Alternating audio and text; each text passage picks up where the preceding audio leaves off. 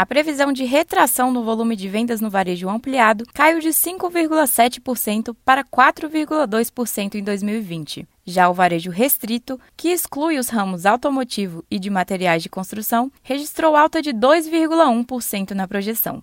Entre os ramos de atividade, tiveram destaque as lojas de vestuário, calçados e acessórios, com alta de mais de 30%, e também artigos de uso pessoal e doméstico, com alta de mais de 10%. Mesmo diante das altas, o segmento de vestuário ainda apresenta um volume mensal de vendas 8,8% abaixo do período pré-pandemia. Ainda não se recuperaram também os segmentos de livrarias e papelarias, comércio automotivo e combustíveis e lubrificantes. As estimativas são da Confederação Nacional de Comércio, Bens, Serviços e Turismo e tem como base os novos dados positivos da pesquisa mensal de comércio, realizada pelo IBGE. A pesquisa também chamou atenção para o bom desempenho de segmentos considerados não essenciais, apresentando uma mudança de hábito de consumo da população durante a pandemia. Tiveram destaque os artigos de uso pessoal e doméstico, materiais de construção e lojas de móveis e eletrodomésticos. Por outro lado, apesar de apresentarem avanço em comparação com o período pré-pandemia, os hiper e supermercados registraram queda de 2,2% em agosto. Segundo o economista da CNC, Fábio Bentes,